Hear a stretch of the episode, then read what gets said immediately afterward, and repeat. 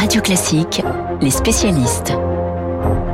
7h39 sur Radio Classique, les spécialistes avec Renaud Gérard et François Geffrier, l'international et l'économie. On va débuter avec euh, vous François. Il va y avoir euh, du changement hein, dans une des entreprises les plus connues euh, du secteur de la tech, Twitter. Son fondateur a annoncé hier qu'il allait quitter l'entreprise. Une personnalité un peu moins connue que le patron de, de Facebook, hein, Mark Zuckerberg ou celui d'Apple, Tim Cook.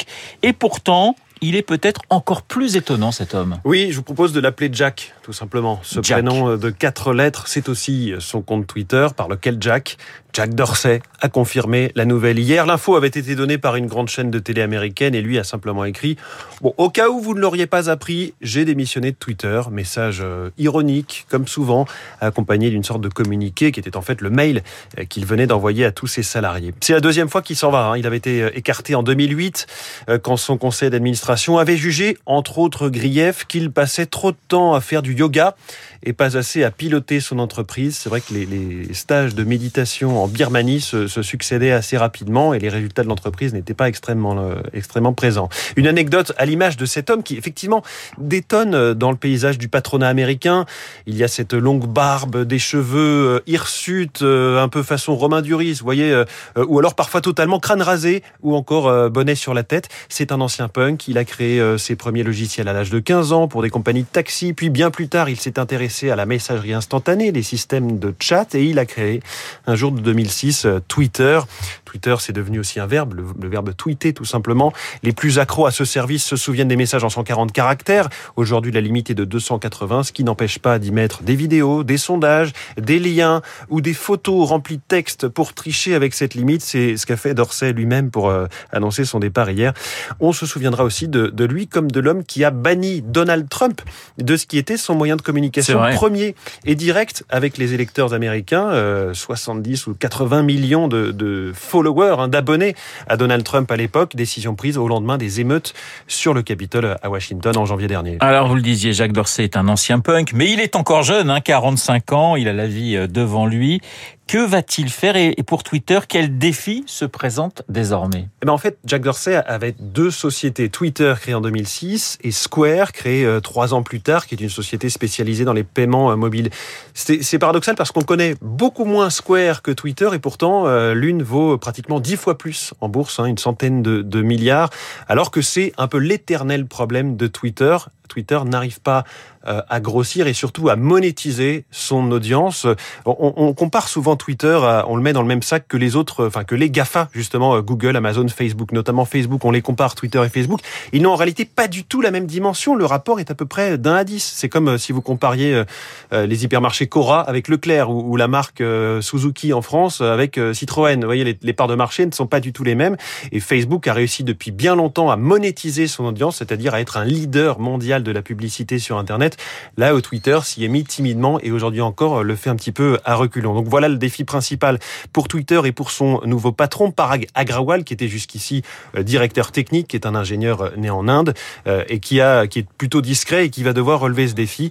Jack Dorsey, de son côté, qui est milliardaire et, donc fait bien plus d'argent, si je puis dire, avec son autre société Square, va se concentrer plus précisément sur celle-ci, Square, qui est donc une société spécialisée dans les paiements mobiles. Voilà, le Jacques Dorsey de la rédaction de Radio Classique. J'ai nommé François Geffrier, bien que vous soyez beaucoup plus jeune euh, que l'américain. On passe euh, maintenant à l'international. Merci François. Direction ce matin les îles Salomon avec vous, Renaud. Un des émeutes ont eu lieu actuellement, ont lieu actuellement dans la capitale Onihara.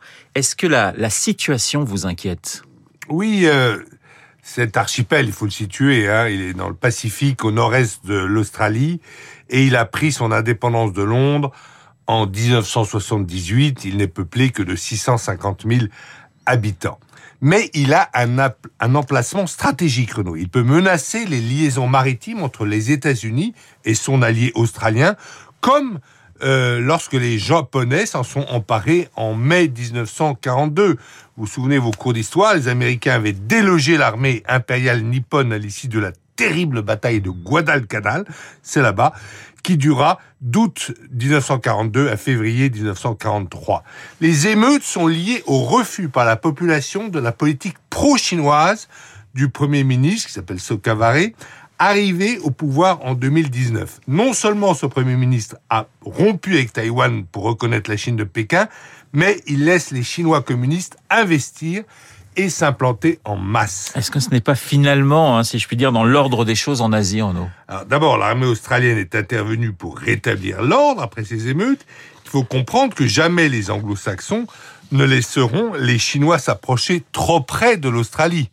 Le problème est que ces Chinois ont tant d'argent disponible qu'ils sont prêts à acheter l'ensemble du gouvernement et des institutions de ces États faibles afin de s'implanter de manière permanente. C'est un risque qui se pose aussi sur une grande île située au sud de l'archipel des Salomon, qui est la Nouvelle-Calédonie. Mais là, j'imagine que la France vaille au grain. La France s'est lancée dans un curieux processus de trois référendums d'autodétermination de suite. Les deux premiers ont indiqué l'attachement de la majorité de la population à la France, mais les indépendantistes espèrent gagner le troisième qui se tiendra le 12 décembre. Le départ de la France, Renault de la Calédonie, serait en fait une catastrophe régionale, car les milieux kanaks ont déjà été démarchés par de discrets émissaires chinois. La France perdrait un immense territoire maritime, mais surtout, la nature ayant horreur du vide, elle serait très vite remplacée par la Chine qui sait être réactive et mettre l'argent qu'il faut sur la table. En fait, Renault, la deuxième guerre du Pacifique, cette fois entre anglo-saxons et chinois, ne fait que commencer. Les spécialistes sur Radio Classique, François Geffrier et Renaud Girard. Renaud Girard, grand reporter au Figaro. Dans un instant, le journal imprévisible de Marc Bourreau, direction ce matin le Panthéon qui doit accueillir euh, dans quelques heures Joséphine Baker. Osez Joséphine avec Marc, qui lui aussi, figurez-vous, a deux amours, son pays et Radio Classique. Mister Bourreau et la grande Joséphine dans deux